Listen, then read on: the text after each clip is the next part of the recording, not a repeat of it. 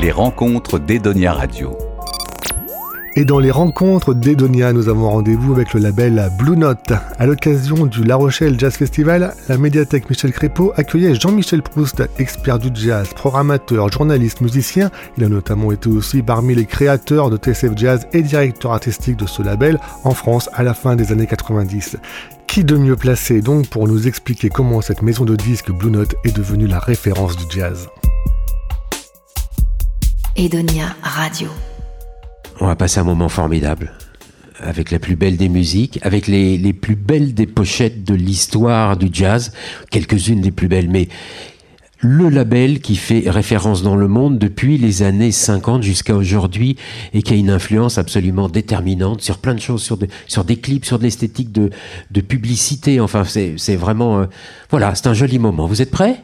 Tout au début du monde, Dieu créa le ciel, la terre, la femme et Blue Note. Ça, c'est Woody Allen qui disait ça en mars 2004 pour les 65 ans du label Blue Note. Martin Scorsese d'ajouter Blue Note est à la musique ce que le Bauhaus a été aux arts plastiques. Blue Note le label mythique qui fit rêver tant et tant de musiciens, au point que Michel Petrucciani, qui a été signé sur le label, ça a été le premier français à être signé sur le légendaire label Blue Note, a dit quand j'ai été engagé sur le label, j'étais si content que je n'ai même pas discuté les conditions. Mal lui en a pris, il s'est fait un petit peu avoir, mais en même temps, Michel est devenu un artiste international et euh, euh, voilà, voilà la pochette des années Blue Note concernant euh, Michel de 86 à, à 94. Blue Note, un son, une musique, une esthétique, un univers graphique absolument phénoménal comme euh, cette pochette de Joe Henderson.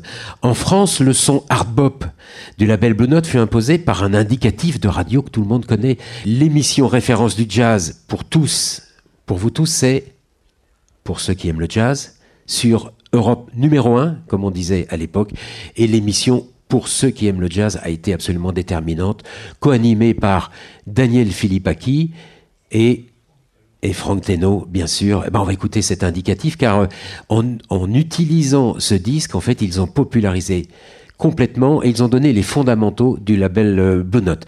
Alors, ce disque, c'est celui-ci, c'est celui de Art Blakey et ses Jazz Messengers. Je vous propose d'écouter le, le disque emblématique Blues March. En, en, avec une petite précision, c'est Benny Golson qui a écrit ce morceau. Benny Golson venait d'être euh, euh, engagé par Art Blakey pour être le nouveau euh, directeur artistique de son groupe, un quintet.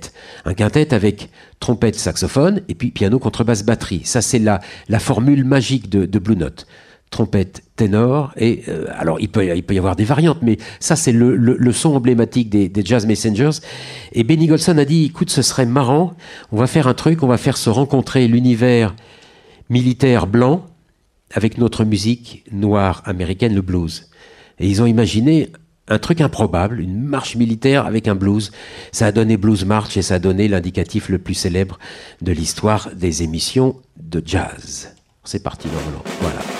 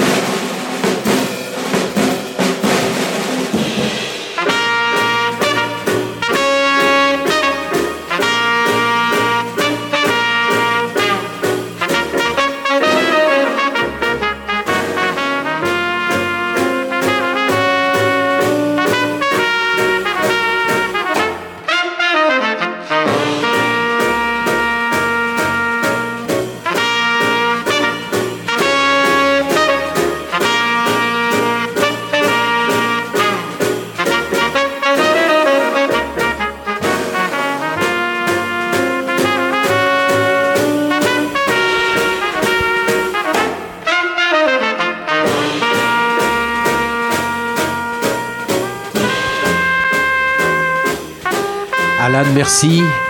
Donc on va, la, musique, on va l'entendre derrière ma voix, mais elle va disparaître peu à peu. On va écouter un, certain nombre de titres. Le label Blue Note, c'est des titres qui, la plupart en moyenne, font 7-8 minutes de Londres. On va pas pouvoir les, les, entendre. En revanche, bien sûr, ça vous rappelle beaucoup de choses que vous connaissez sans doute par cœur. Blues March, tout le monde connaît ce, cet enregistrement avec le, le, chorus de Lee Morgan à la trompette qui est absolument fabuleux.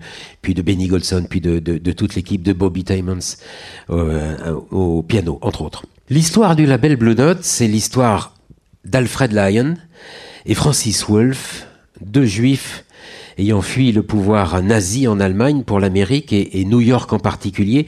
Alfred arrive en 1938. Il est rejoint trois ans plus tard par Francis. Les, les voilà en photo, ils encadrent le merveilleux, quel sourire, Dexter Gordon. Tout a commencé le 23 décembre 1938. Euh, ce soir-là, Alfred Lyon assiste au légendaire concert From Spirituals to Swing, qui se déroulait euh, euh, au Carnegie Hall, organisé par John Hammond, et il tombe sous le charme de deux pianistes de Boogie Woogie, Albert Hammond et Midlux Lewis. Et il craque complètement, il se dit, ah, on, va les enregistrer, on va partir en studio. Ils partent en studio dans, dans la foulée, euh, dans la nuit, ils se débrouillent pour trouver un studio pour les enregistrer, il en est complètement fou. Et déjà, on, retrouve les fondamentaux du label dès ce premier enregistrement, After Hours, après les heures. C'est du temps de studio, donc vraiment du temps. on n'est on n'est pas comprimé par le temps. Euh, pas de précipitation, de l'alcool, l'atmosphère adéquate et la liberté totale pour les artistes. Le résultat est pressé, c'est leur premier album, à 50 exemplaires, sur des vinyles de 30 cm. Là aussi, c'était tout nouveau, parce que le vinyle qui venait d'être inventé, on le réservait pour les symphonies, pour la musique classique. Le jazz s'enregistrait en, 78 tours. Et eh bien, dès le premier enregistrement Blue Note, on décide de faire un enregistrement en prenant euh, tout son temps. Et donc, le premier enregistrement Blue Note, ben, c'est un disque de Boogie Woogie. Je vous propose un, extrait d'un morceau qui a énormément de charme, euh, qui s'appelle euh, Whistle Boogie. C'est parti.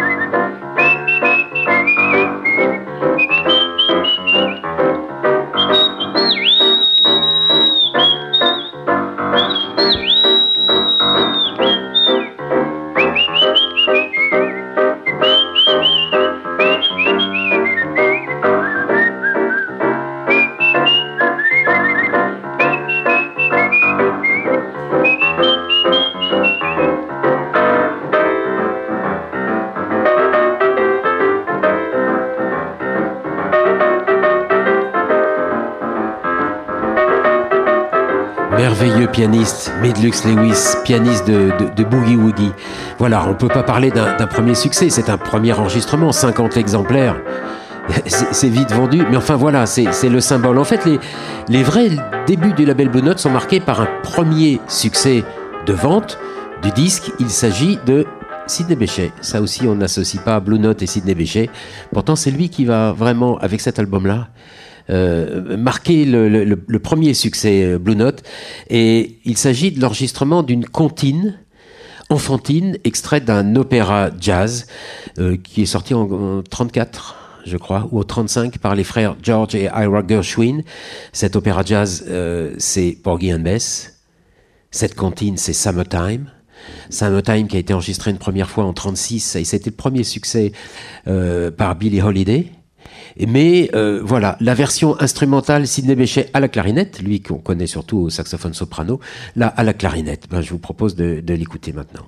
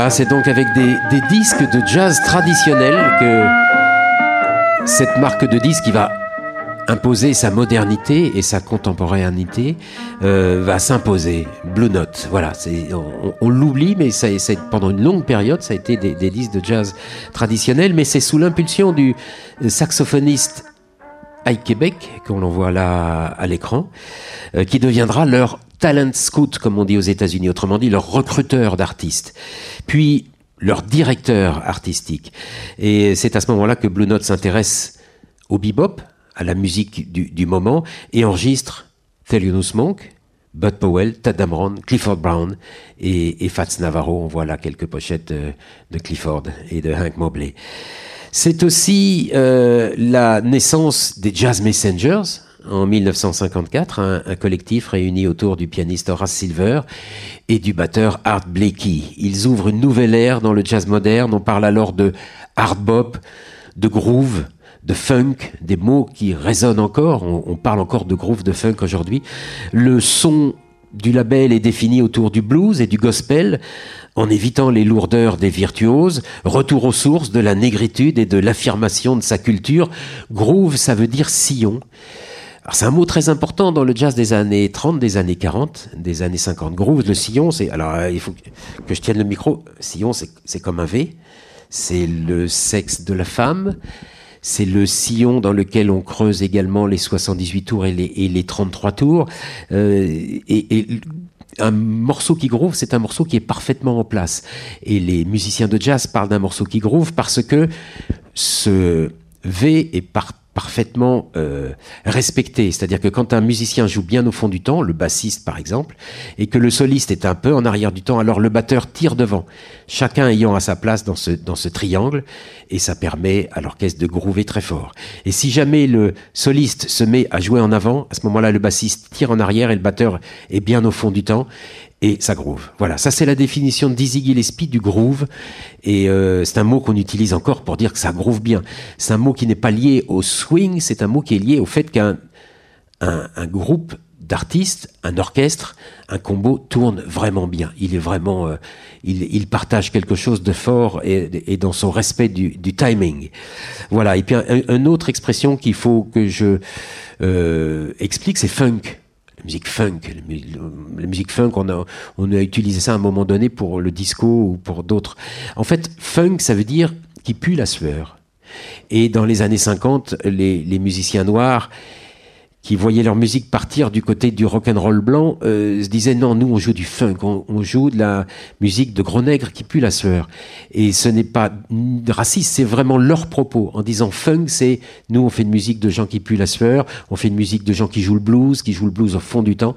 Et euh, voilà c'est bien de savoir l'origine des mots parce que après avec le temps c'est déformé c'est récupéré et groove et funk on l'entend un petit peu à, à, à tout propos. En tout cas dans les années Blue Note groove et funk c'est vraiment cette expression-là. Horace Silver est sans aucun doute le compositeur qui a euh, forgé cette musique de, de fabrique. Son The Preacher est emblématique de cette manière de mêler blues et gospel. On écoute euh, The Preacher.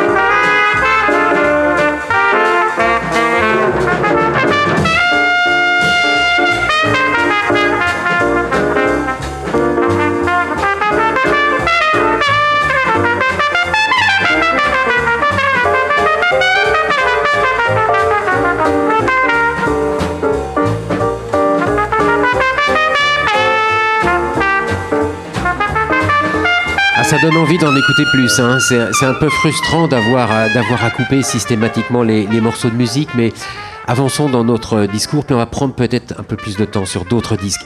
Enfin, citons quand même les artistes du moment, les artistes du label Blue Note qui restent complètement d'actualité et dont le son encore aujourd'hui est d'actualité.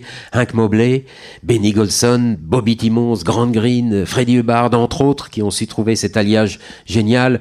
Euh, Donald Byrd, Sonny Clark, Blue Mitchell, Lee Morgan, Kenny Dorham. Euh, célébrons ensemble cet emblème du, du, du, du son Blue Note. Euh, on l'a entendu avec The, The Preacher. En fait, The Preacher, ça n'est rien d'autre qu'un gospel, en fait, adapté d'une manière euh, moderne et dont le, je pense que The Preacher est extrait de cette pochette d'Ora Silver, The Stylings of Silver. Il y a un, musicien déterminant, le saxophoniste baryton et, et graphiste, Gilles Mellet, Gilles Mellet, on l'a petit, un petit peu oublié aujourd'hui. On, peut réécouter ses disques toujours avec grand bonheur, mais c'est vraiment un nom qu'on a oublié. Et c'est lui qui va présenter en 1953 à Alfred Lyand, celui qui deviendra encore aujourd'hui le, le, preneur de son référence en matière euh, de jazz. Euh, il s'agit de Rudy Van Gelder, le son Rudy Van Gelder, l'homme aux gants blancs dans son studio d'Akensack dans le New Jersey. Rudy Van Gelder dont le son est qualifié de, et c'est lui-même qui le qualifiait, de sound bigger than life, autrement dit de son plus large que dans la vie. Une stéréo que l'on pourrait euh, assimiler à de la double mono, c'est-à-dire tout à droite, tout à gauche ou tout au centre, mais qui, avec les, les, gros magnétophones de l'époque, comme ça bavait d'une piste à l'autre, faisait qu'il y avait une espèce de rondeur. On était tout à droite, tout à gauche, tout au centre, mais tout était cohérent avec une, une réverb naturelle. Ça donnait un son qui est devenu The Sound Bigger Than Life, le fameux son référence de Rudy Van Gelder. Voilà, une image extra large. Alors, cette photo du studio, en fait, c'est le salon des parents de Rodi Van Gelder, qui était encore, un, un, un jeune homme. Euh, les micros étaient tout le temps branchés. Je sais pas comment les parents du petit Rudi faisaient, mais les micros étaient tout le temps branchés. Les musiciens venaient enregistrer quand ils le souhaitaient. Comme par exemple un soir, euh, le, saxophoniste euh, John Coltrane est, venu enregistrer ce truc absolument extraordinaire qu'on appelle Blue Train.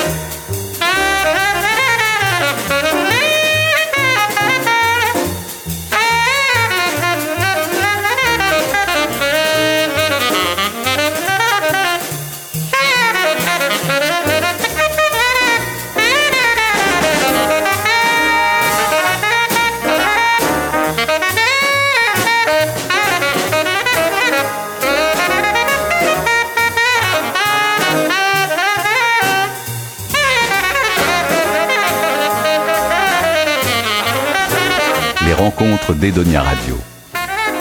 Voilà, je vous ai laissé la majorité du chorus de John Coltrane. D'abord parce que ce disque, John Coltrane était rarement content de lui. Il se trouve que ce disque, il en était fier. Il, disait, il considérait que c'était un de ses disques les plus réussis. Donc, euh, ce, chorus-là, aujourd'hui, les jeunes qui débarquent, qui ont fait des, années d'études au conservatoire, qui veulent faire du jazz, c'est la référence. On, on copie encore aujourd'hui euh, John Coltrane, et quand un, un, un gamin de 18 ans, 19 ans débarque sur la scène et joue la référence, ça reste ça. C'est, on est devant le classicisme absolu avec ce disque de, de John Coltrane. Les musiciens qui ont fait le, la griffe du label, alors je j'en citais quelques-uns, Horace Silver, Jimmy Smith, alors Hammond, B3, Blackey, Hank Mobley, Dexter Gordon, Stanley Turrentine, Thelonious Monk, Bud Powell. À la mort d'Ike Québec, en 1963, un, nouveau directeur artistique est nommé. Il s'appelle Duke Pearson, c'est un pianiste. C'est un arrangeur. Il signe d'emblée deux succès dès son arrivée en 1964. Song for My Father euh, Silver et The Sidewinder du trompettiste Lee Morgan. On va écouter ces deux titres. Le pianiste resta 30 ans sous contrat et signa pas moins de 30 albums pour euh, Blue Note. The Preacher, qu'on a entendu tout à l'heure, fut son premier succès, on l'a dit, mais voici ce qui reste et restera de, de plus célèbre dans sa pléthorique production pour Blue Note, un hommage à son père qui d'ailleurs illustre la pochette du disque. Voici Song for My Father, chanson pour mon père.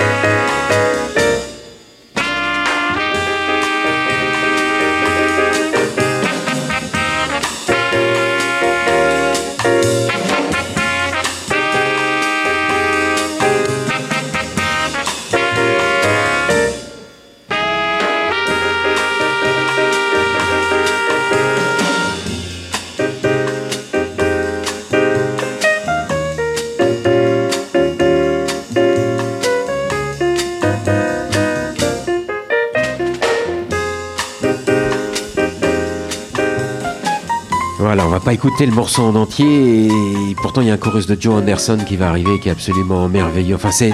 Voilà, ça fait partie des grands. On a écouté Blue Train, on vient d'écouter Song for My Father. C'est les classiques indispensables qu'il faut avoir dans sa discothèque, qu'il faut tout de suite aller emprunter. Si par hasard vous ne connaissiez pas ces albums, n'hé- n'hésitez pas. La médiathèque ici est extrêmement bien fournie. C'est vraiment l'occasion d'en euh, d'en profiter.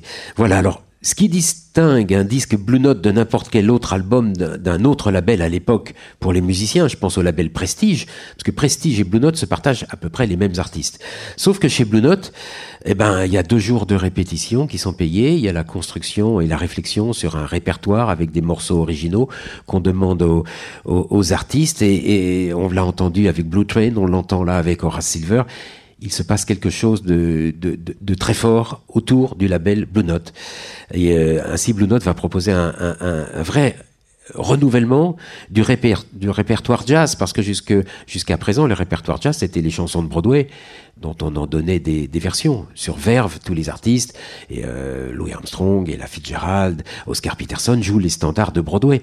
Tandis que là, chez Blue Note, non. Chez Blue Note, on construit son propre répertoire. Ça, c'est complètement nouveau. On prend le temps de la réflexion et, et on impose une, une nouvelle thématique. Ça, c'est euh, tout à fait euh, fabuleux. Et surtout, il y a le son le son de Rudy Van Gelder et, et le son de, de ce personnage-là, Jimmy Smith, qui joue de l'orgue Hammond B3. C'est un, instrument qu'on a découvert dans les années 40, qui était un instrument euh, construit pour mettre dans les églises, qui étaient souvent des, des, entrepôts désaffectés et qu'on affectait donc pour, pour des églises. Et il n'y avait pas d'orgue d'église, donc il fallait un instrument électromécanique, c'était l'orgue Hammond. Et l'orgue Hammond, très rapidement, les, les musiciens de jazz, Wild Bill Davis en premier, Milt Buckner ensuite, sont précipités sur cet instrument et ont on, mesurait les possibilités incroyables de swing, de variété de sons.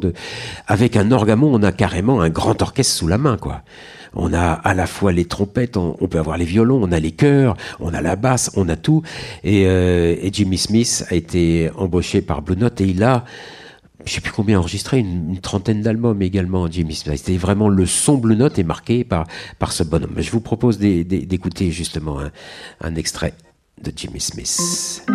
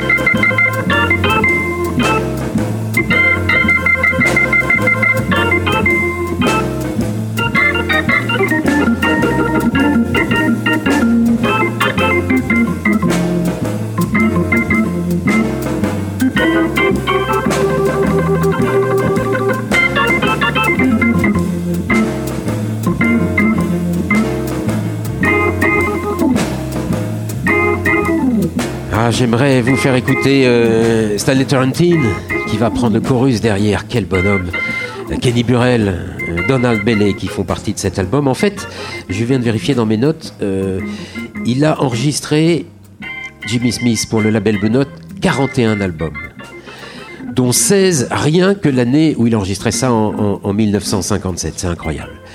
Blue Note, c'est donc, je vous le disais, un son, Roddy Van Gelder, une musique, une famille, un répertoire, mais aussi une esthétique.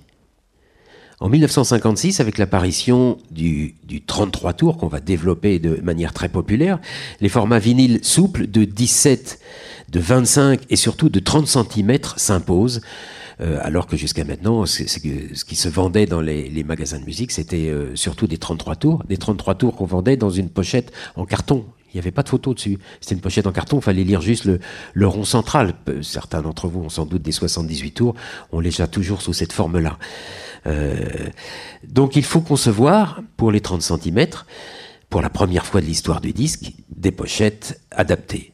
Le graphiste Red Miles disciple du Bauhaus, euh, style de design né en Allemagne dans les années 30, est engagé en utilisant les, géniales photos noires et blanches prises par Francis Wolff, l'associé d'Alfred Lyon, durant les séances d'enregistrement. Il va imposer un style graphique qui fera le succès du label jusqu'à aujourd'hui. Les musiciens du hip-hop de l'acid jazz ont littéralement pompé cette esthétique dans leurs clips euh, dans les années 80, euh, participant largement à l'entretien de ce style visuel. Voilà, ça c'est que des pochettes des années des années 80. On a vrai, c'est, voilà, c'est l'esthétique Blue Note en, en plein. Le groupe Jazz Mataz ne s'est pas privé de copier trait pour trait les proportions, les typographies du label, les mettant en scène dans leurs clips. La recette est simple, les photos de Francis Wolff mettent souvent l'instrument plus en valeur que l'instrumentiste. Le traitement est en trois couleurs, noir et blanc, plus une couche qui est du, bleu ou du rouge ou verte, comme celle-ci, magnifique pour le disque de Hank Mobley, Soul Station. L'instrument est en avant, le, musicien est légèrement en retrait. C'est une photo noir et blanc traitée avec juste une couleur. Euh, voilà, ça c'est euh, la pochette typique du, label Blue Note, qui est magnifique. Euh, même principe de traitement pour cette non moins magnifique pochette de Dexter Gordon l'instrument. Alors là, c'est traité avec du, rouge, c'est magnifique. Euh, même traitement pour Sonny Rollins, toujours en 1957. Noir et blanc, traité avec une couleur. Ça, ça, ça a fait rêver des générations. Pochette copiée trait pour trait euh, en 1984 par Joe Jackson pour son album Body and Soul. Là, carrément, voici l'original. 57-84. Joe Jackson. Enfin, c'est un très beau disque. Hein. Euh, Blue Note rayonne pour son répertoire, pour sa musique, pour sa prise de son, pour l'esthétique de ses pochettes, ses couleurs, ses cadrages photos, son traitement typographique. C'est extraordinaire. Son lettrage est redessiné. Les lettres sont parfois disproportionnées. L'univers graphique est magnifique et participe largement de la légende de la maison de disques. Pour certaines pochettes, Red Miles fait appel à un tout jeune dessinateur, alors sombre inconnu, mais qui va faire fortune par la suite. Il s'agit de Andy Warhol qui a dessiné voilà ces deux pochettes de, de, Kenny Burrell. Il a dessiné aussi celle-ci pour le disque de Johnny Griffin, The Congregation. Pour l'anecdote, euh, Red Miles génial designer du Bauhaus. Il a vraiment inventé un style qu'on copie encore aujourd'hui et qu'il avait été repéré dans la revue Esquire. Il n'écoutait lui personnellement que de la musique classique. Alors à chaque fois qu'un disque sortait, ça faisait l'admiration de tout le monde. Évidemment, Alfred Lyon offrait euh, à, Red Miles les, pochettes et en fait le dimanche il, allait au, au, puce revendre les, pochettes. Il, il, les gardait pas Red Miles. Ça l'intéressait pas. La musique l'intéressait pas et il n'avait pas le, le culte de la personnalité. Ah, ça c'est une des grandes pochettes. Jazz référence, voilà, c'est quand j'étais chez Blue Note, c'est le, la série que j'ai sortie en 50-10 parmi les, les, meilleurs chez Blue Note et voilà, on a sorti. Euh, c'est pas une, une série dont je, dont je suis forcément très fier, mais enfin il se trouve que j'ai sorti les 50 disques essentiels avec des, des traductions des textes anglais d'origine en français qu'on trouve dans, dans, ces jazz références de, de Blue Note. De Sidewinder ben c'est le, classique des classiques. Tout est parfait dans ce disque la pochette, la prise de son, le répertoire, euh, le succès au rendez-vous, succès de vente de ce titre qui encore aujourd'hui joué dans, dans tous les bœufs. Allez, on écoute le morceau. Edonia Radio.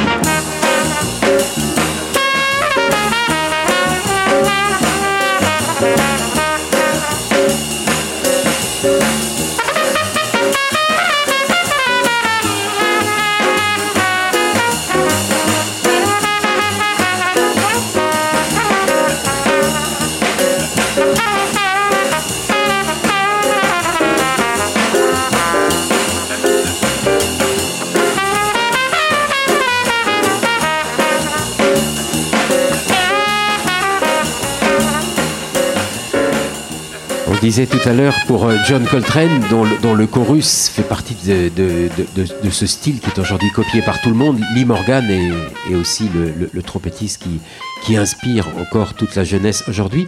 Si vous vous intéressez au destin de ce musicien, euh, grand camé devant l'éternel et, fantastique euh, improvisateur, il y a un film sur Netflix qui, raconte l'histoire dramatique de Lee Morgan, puisque il a été assassiné par sa femme sur scène un soir, euh, un soir de jalousie extrême. Lee Morgan, grand camé, était aussi un grand séducteur. Enfin bon, voilà, la jalousie aidant, ça s'est ça s'est très mal terminé pour euh, son sort. Lee Morgan, mais le, le, film est, est, est assez formidable parce qu'il est raconté par celle qui l'a assassiné. Elle est sortie de prison et, et, sa femme, qui était sa femme, qui, qui l'aimait, et lui l'aimait. Euh, enfin voilà. Mais ça reste un, un très beau document. Voilà, c'est sur Netflix pour ceux qui ont Netflix. Bon voilà, si les, les deux figures qui marquèrent le label Blue Note sont bien ses créateurs, hein, Alfred Lyon et Francis Wolff, je vous rappelle les noms hein, auxquels qu'il faut associer au label Blue Note. Le son, Roddy Van Gelder, les visuels, Red Miles, mais d'abord et avant tout, c'est directeur artistique, le saxophoniste Ike Québec, puis le pianiste Duke Person, euh, que voici. C'est lui, Duke Person, qui prendra la direction artistique du label à la mort d'Ike Québec en 63, en imposant, on l'a entendu, Horace Silver et Lee Morgan, mais pas seulement, à, son crédit les disques de Donald Byrd, Freddie Herbert, Stanley Turrentine, Herbie Hancock, Sonny Clark, Joe Henderson, Wayne Shorter, donnant au label une tournure de plus en plus contemporaine avec les Andrew Hill, Jackie McLean, Bobby Cherson, Don Cherry, Gato Barbieri, les rythmes se complexifient, s'ouvrant à de nouvelles métriques. Le trois temps s'impose, ça c'est nouveau, pour preuve ce Footprints que l'on doit à la plume du directeur artistique du quintet de Miles Davis, Wayne Shorter. Alors le, trois temps c'est la valse, bien sûr, on y est habitué dans la chanson française, mais dans le jazz c'était assez peu courant. Fats Waller avait enregistré une fois une valse, et là, là c'est euh, notre ami Wayne Shorter.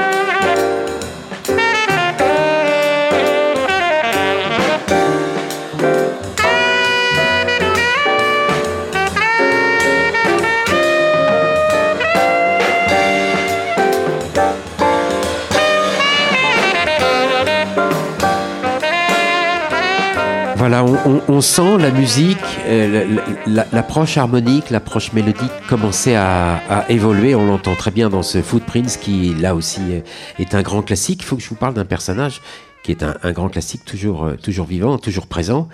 Peut-être un jour au La Rochelle Jazz Festival, on, on peut toujours rêver, mais c'est Herbie, hein, bien sûr, Herbie. Il faut dire qu'on est à une époque, là on est passé de 57 à 59. Hein. La, la, la, musique évolue assez vite. En 59, il se passe plein de choses. Euh, si sous l'impulsion de, de, Dave Brubeck, un artiste euh, du label Columbia, une majeure compagnie comme on disait, les métriques du jazz se, se complexifient. Le, le, grand succès de Time Out, c'est Tech 5 à 5 temps, un morceau qui est toujours d'actualité, qu'on entend dans toutes les radios un peu partout. C'est un morceau populaire que, et personne n'est capable de battre dans les mains. 1, 2, 3, 4, 5, 1. C'est pas du tout notre métrique. Et Dave Brubeck, il a, il, dans Time Out, il s'est amusé à, à, à, pousser les métriques, à, à, faire du 11 temps, du 13 temps, du 7 temps. Les, les, les Grecs sont à l'aise à 7 temps, mais euh, il y a un, un, un blues qu'il a fait à 7 temps, c'est in, in, in, in, in, in, in, in, in. In, in, in. 1, 2, 3, 4, 5, 6, 7. 1, 2, 3, 4, 5, 6, 7. Alors ça paraît facile comme ça, mais quand les gens prennent le chorus, souvent le public n'arrive plus à applaudir en même temps. C'est pas notre culture. Dave Roubeck a, a, a développé ces, ces métriques complexes. Et en fait, il a complètement euh, innové, puisqu'aujourd'hui, des Avishai Cohen, enfin tous les musiciens, c'est euh, new-yorkais israéliens, toute cette, cette, cette vogue israélienne qu'on traverse aujourd'hui, euh, musicale, est sur des rythmiques extrêmement complexes. Les musiciens indiens sont sur des rythmiques extrêmement complexes. Et le jazz va s'emparer de ça, ça se passe à, à partir de, de ces années-là. Voilà. Et si les, la rythmique se complexifie, l'harmonie en même temps, en 59, 60, se simplifie. Les enchaînements complexes se réduisent à, des modes. Euh, les thèmes se réduisent voire à deux modes, juste deux harmonies. Voix ouverte dans cette direction par Miles Davis dans So What? Miles Davis, autre artiste du label Columbia, même s'il a appartenu à Blue Note, là, c'est quand il fait So What, c'est sur le label Columbia, CBS, comme on disait. Herbie Hancock, qui est le pianiste du, quintet de Miles et artiste Blue Note, compose aussi dans, cette euh, direction de musique modale et signe de, de superbes thèmes, dont celui-ci, euh, qu'on a, voilà, qui s'appelle Maiden Voyage. Juste deux harmonies.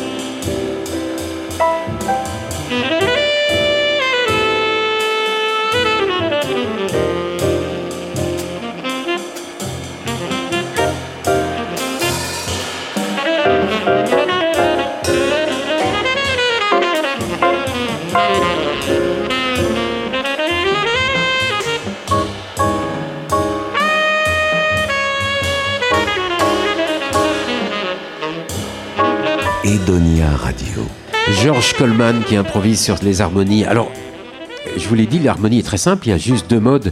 Sauf que les musiciens ont l'habitude d'enchaîner euh, à partir de mélodies tout un, un, discours autour des harmonies. Et là, avoir juste une harmonie pour s'exprimer, il y en a beaucoup qui n'y arrivaient pas. Euh, Coltrane y est arrivé magnifiquement, et George Coleman, on, on vient de l'entendre, mais c'est un exercice qui, qui s'est avéré assez difficile pour les musiciens de jazz et qui définissait le, le, le jazz moderne des, des années 60. Aujourd'hui, euh, euh, tous les étudiants se doivent de jouer, euh, bien sûr, ce Maiden Voyage, mais ils le mettent pas au, au répertoire des jam sessions parce qu'ils n'arrivent pas à le jouer rythmiquement. C'est en fait très difficile à maintenir ce, ce rythme qu'a imposé, qu'a écrit Herbie Hancock, c'est difficile.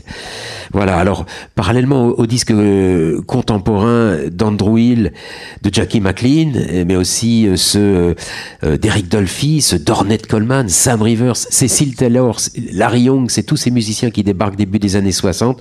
C'est tous des disques d'une haute tenue artistique, mais qui se vendent de plus en plus difficilement. Il faut dire que les années 60 ont vu éclore la pop, après le rock and roll, la country, la soul aux États-Unis, les yéyés en France, la concurrence commerciale est, rude pour un jazz qui s'enferme dans ses revendications euh, politiques et esthétiques.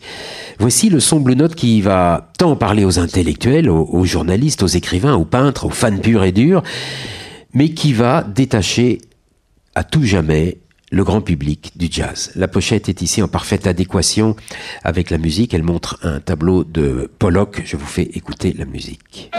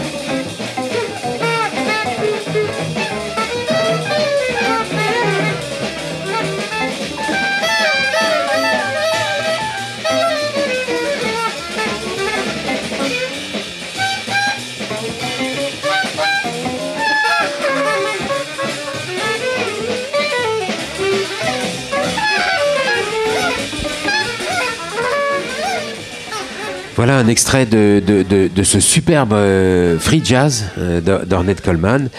C'est un 33 tours et il y a un morceau sur une face et un autre morceau sur l'autre face. Donc il y en a un de 25 minutes et l'autre morceau fait 31 minutes.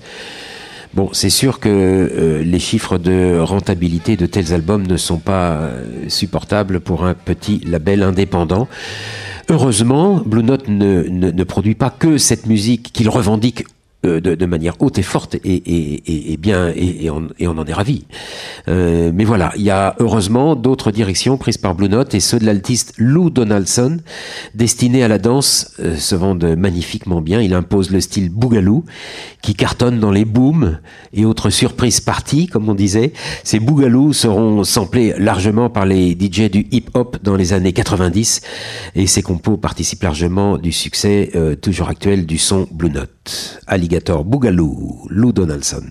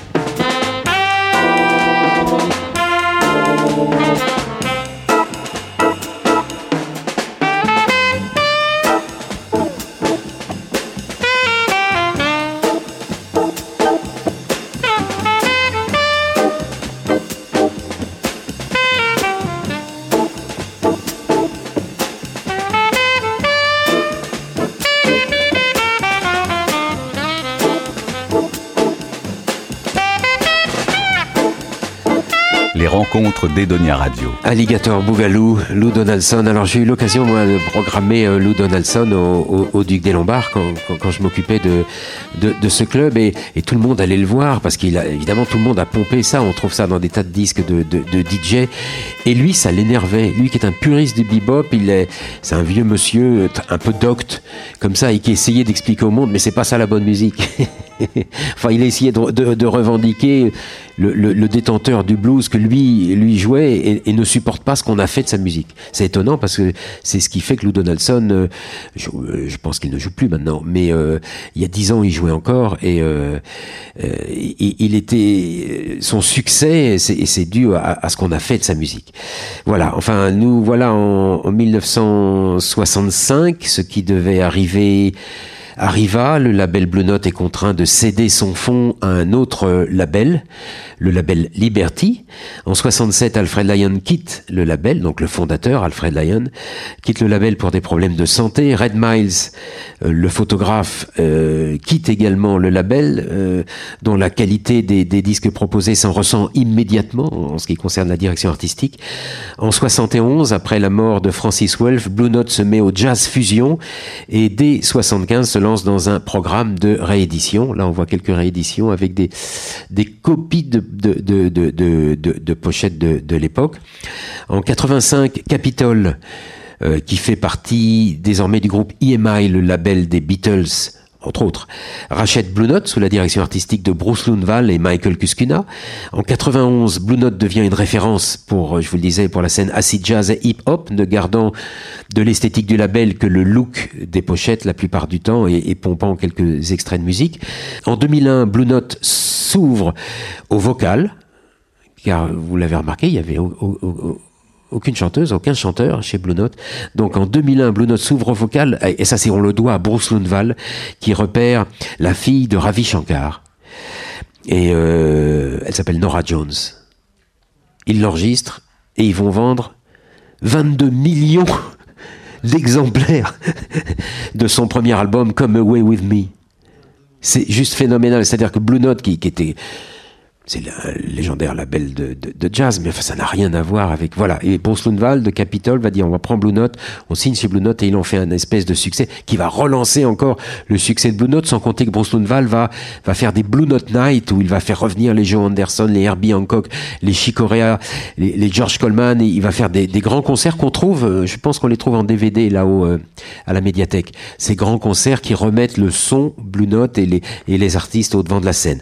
Enfin, il a signé Nora Jones, il a signé Cassandra Wilson également. Et puis Blue Note signe, et ça c'est Blue Note France, euh, non, Blue Note États-Unis au départ, Michel Petrucciani, euh, à la même époque que Winton Marsalis, Terence Blanchard. Euh, en France, là c'est Blue Note France, signe Eric Truffat, Stefano Di Battista, ça c'est moi qui l'ai signé, donc je peux vous en parler. Saint-Germain, qui était un gros succès.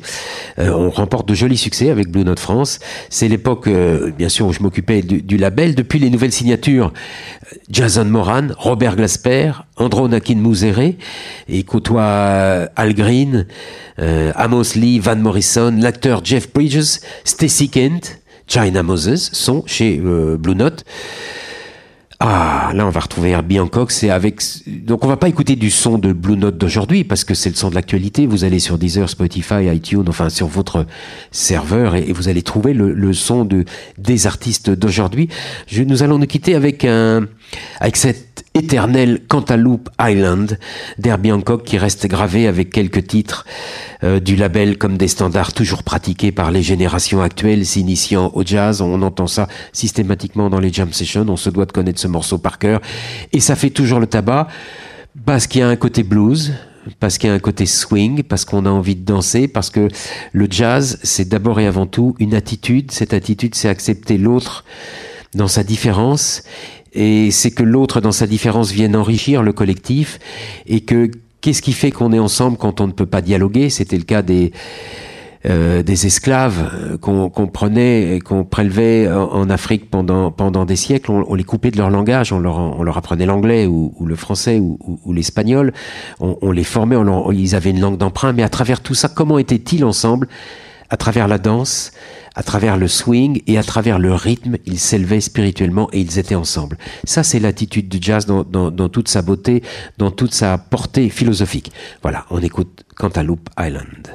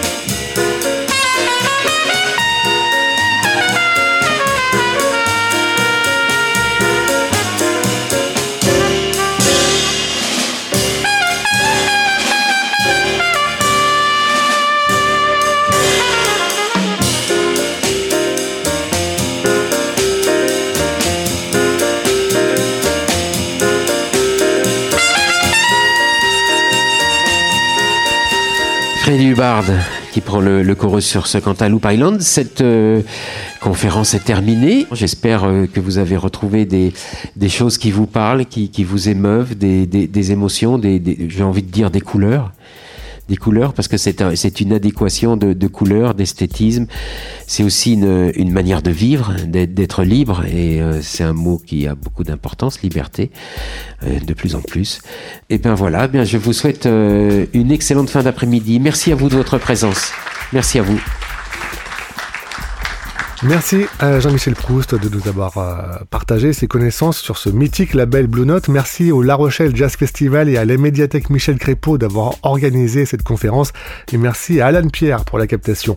Restez à l'écoute d'Edonia Radio pour d'autres rendez-vous bien-être, culture ou musique. Edonia Radio.